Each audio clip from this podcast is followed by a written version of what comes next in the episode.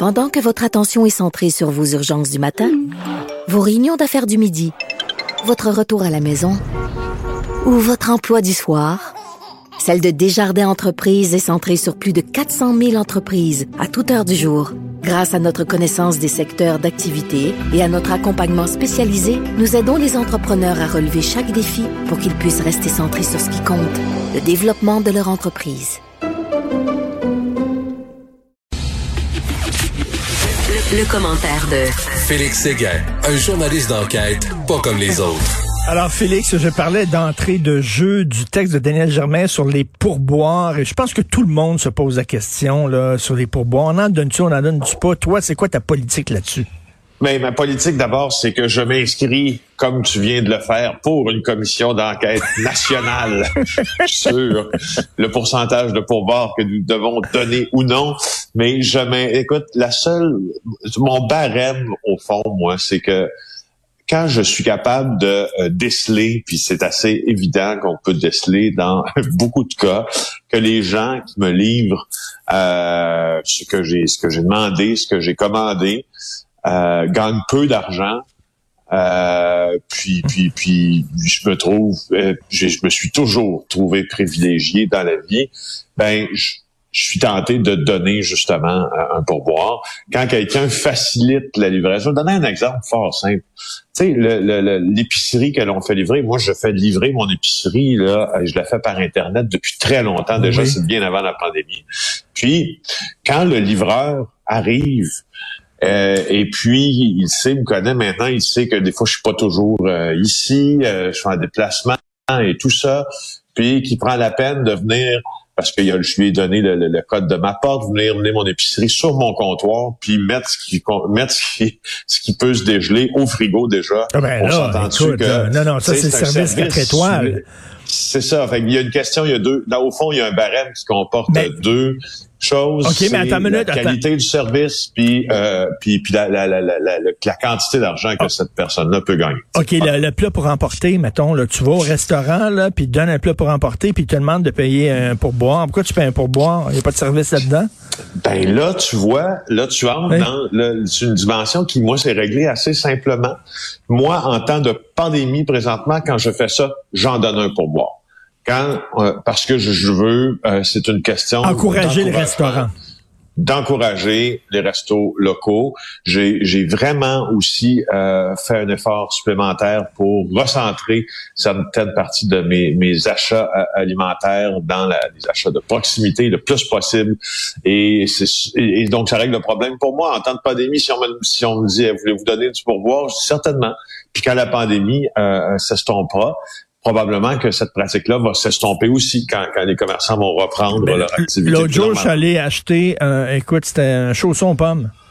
Puis là, elle me donne la machine, puis là, ça il fallait un pourcentage de pourboire. Un chausson pomme, c'est 2,80, je pense, là, tu sais, acheter un chausson. c'est un, peu, mais là, moi, je vais te dire quelque chose. Il y a une affaire où je suis très sévère.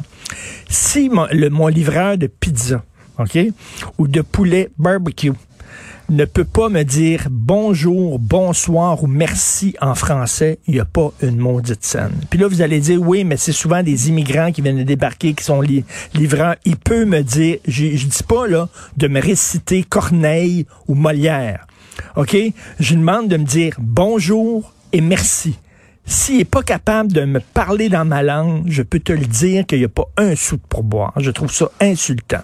Et là-dessus, là, je, suis très intransigeant.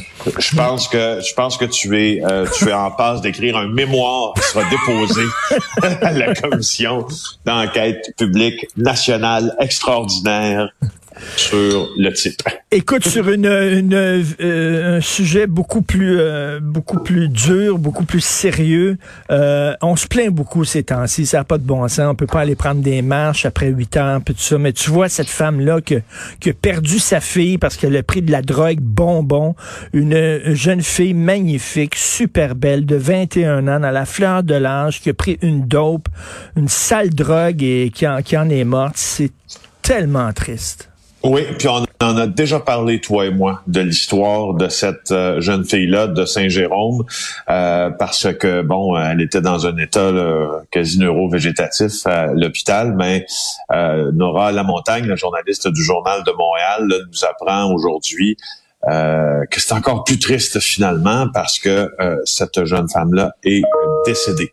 Alors, on a dû euh, la, la, la débrancher à la suite d'une surdose qui a été causée par ce qu'on appelle des drogues bonbons. Tu sais, c'est les fameux, euh, les fameuses drogues qui ressemblent à des distributeurs, à des bonbons pèse, là, qui sont souvent dans des distributeurs. Là, si vous savez pas c'est quoi, regardez Seinfeld, hein, il y en avait des pèses dans ça. Euh, puis cette, cette hmm. mère-là a dû débrancher sa fille. C'est hallucinant de voir l'image souriante de cette jeune fille-là qui semblait être dans un état, ma foi, dans un début de vie euh, euh, quasiment parfait, tu sais, euh, pour elle. En tout cas, elle avait son emploi, elle avait ça. Et puis là, dans un party à Saint-Jérôme, on la découvre finalement en arrêt cardiaque dans un appartement. Euh, on, on, tente de la réanimer pendant 45 minutes et cette euh, jeune femme, Alissa Boudreau, avait pris euh, des drogues bonbons puis ça a entraîné des, des, des conséquences funestes. Je sais pas s'il y a des pushers, je sais pas s'il y a des pushers qui lisent ça, là. les crottés là, qui vendent de la drogue comme ça. Tu viens de temps en temps, toi, j'imagine, Félix, au bureau de Cube, devant le parc Émilie Gamelin. Mais écoute, le cœur me sert souvent là, des, des jeunes filles, là, ils ont 16, 17 ans, là, puis euh, vraiment, tu sens, ils ont besoin de dope, puis ils cognent aux fenêtres des autos, puis ils demandent de l'argent, puis sont dans un désarroi, dans une détresse épouvantable.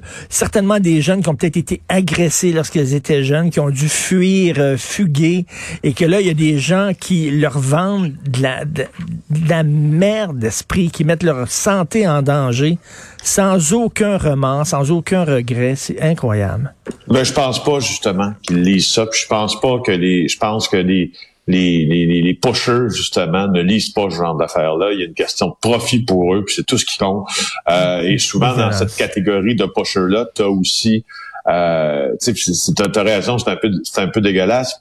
Puis pour un peu mieux le comprendre aussi, mais dans cette catégorie de pushers-là, tu as aussi des gens qui sont accros aux drogues, donc tu as des gens qui sont qui sont complètement euh, déconnectés. Et puis hmm. ah c'est ça, moi cette histoire-là me détruit ah quand, j'en parle, ça, me détruit. On a déjà parlé de nos filles, on a déjà, moi je suis en train de, c'est drôle ce matin, je suis allé dire à, ma fille qui a 10 ans en disant ben écoute, tu vas être euh, à l'école secondaire là, parce que dans ton trois ans là, puis tu vas te faire offrir de la drogue, puis tu vas offrir des affaires qui ont l'allure d'un bonbon là je veux pas, je ne veux pas, je ne veux pas même mm. prendre ce mm. risque. Là, c'est drôle parce que ça me conforte. Je ne veux même pas te permettre de faire des expériences parce mm. que c'est, c'est, ça, ça a évolué le marché des drogues et les quantités de produits, la qualité des produits qu'on y euh, qu'on incorpore dans ces drogues-là euh, n'est plus ce qu'elle était avant. Alors, c'est, c'est, c'est, c'est plate à dire, là. Mais non, ça mais fait vieux jeu. Ben mais c'est pas comme dans mon temps, blablabla, bla, bla, mais c'est pas comme dans mon temps. non, c'est, pas comme de la merde chimique, là. C'est, ben extrêmement dangereux. Écoute, tu veux parler de la dimension judiciaire de l'attaque sur le Capitole. Ben oui, parce que là, on commence, à, on commence à mieux voir le portrait judiciaire de ce qui va s'en suivre. Euh, c'est, c'est, c'est presque un euphémisme de dire que ça chauffe pour les partisans de Trump. Euh, là, d'abord, là, on va regarder ce que le système réglementaire a décidé de faire euh, en vue de la sermentation de Joe Biden. Euh, il y a déjà là beaucoup, beaucoup, beaucoup, écoute, des milliers de membres du FBI, des services secrets policiers qui vont s'assurer d'une zone étanche lors de l'inauguration, la cérémonie d'assermentation de euh, M. Biden plus tôt. Puis pour ce qui est de l'attaque elle-même sur le euh, Capitole, c'est le procureur du district de Columbia, donc Washington est situé dans le district de Columbia, Michael Sherwin, qui a fait un point de presse et euh, il n'en fait pas souvent, puis il était flanqué du directeur adjoint du FBI à Washington. Euh, lui s'appelle Steven D'Antuono. Alors, 170 suspects déjà identifiés dans les six jours suivant l'émeute, 70 personnes inculpées pour des offenses pouvant aller de la simple intrusion, vol de courrier ou encore à l'homicide involontaire. Il considère que la Capitole est une scène de crime. Il considère que le nombre d'accusations va grimper à plusieurs centaines dans les prochaines semaines et prochains mois. Euh, et les chefs d'accusation les plus euh, les, les, les, plus simples pour l'instant, il y a intrusion illégale, il y a port d'armes non autorisé, mais c'est pas parce que tu es arrêté pour ça qu'on va pas requalifier l'acte d'accusation à un certain moment donné eh. pour retenir des crimes plus graves comme la sédition puis la conspiration. Est-ce qu'ils sont en prison, le, gars avec les cornes de bison, là, il est-tu est en dedans ou pas? Ben oui, il est en dedans. Ben, j'ai lu, j'ai lu sa mère qui a dit euh, il se plaint parce qu'il est fâché parce qu'il peut pas manger de la bouffe organique. Il veut manger de la bouffe bio, lui, puis il a pas ça en prison. Puis ça a l'air qu'il est pas content. Le gars, il est prêt à faire un coup d'État, OK? Il se déguise en bam-bam dans les pierres à feu, là. Il est prêt. ses amis, c'est des coucous complets, armés, puis tout ça. Mais sauf qu'il veut manger bio. Oui, hein? je le sais, hein? mais il y, a un fond, il y a un fondement à ça. Si tu veux, je t'en reparlerai demain. Aller retrouver l'article que j'ai lu parce que je peux pas te le citer tellement de mémoire, mais il y a un, fondement, c'est-à-dire il y a une explication à cette euh, à cette demande-là là, du euh, coucou suprême euh, de, de vouloir manger bio en prison, ce qui évidemment ne peut pas faire. et j'ai lu ça, je pense, c'est dans le Guardian hier il y a un texte qui avait été relayé sur juste mais je t'en reparlerai On s'en reparlera demain. Et Tony Accurso qui a peur euh, d'attraper la COVID euh, pendant son procès, donc il veut un report de son procès, quoi. Une eh, annulation. oui, c'est ça, c'est ça. Son avocat là, a dit qu'il n'est pas confortable d'être ici. Il dit euh, on est ici par déférence pour le tribunal, mais c'est trop dangereux. C'est un article qui a été écrit par Vincent Larouche. Alors son avocat c'est Marc Labelle. Puis là l'avocat demandait à ce que le procès soit suspendu puis qu'il reprenne plus tard parce que là il dit qu'il faudrait pas qu'il quelqu'un qui attrape la COVID ici, comprends-tu?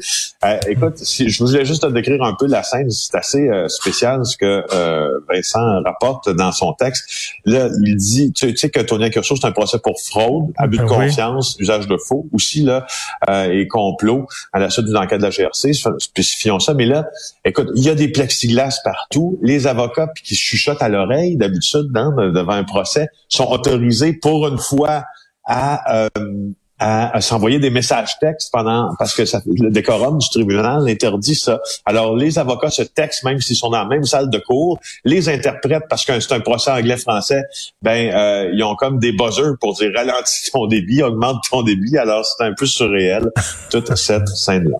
Complètement. Écoute, tu as vu ça, là, les, les, défenseurs du patrimoine architectural qui disent que l'enseigne de Da Giovanni fait partie du patrimoine architectural et qu'il faudrait, qu'il faudrait préserver ça. Comme je disais, l'Égypte, les, grandes pyramides, euh, la France, la Tour Eiffel et nous, on a l'enseigne de Da Giovanni. Qu'est-ce que C'est ça qui est ça.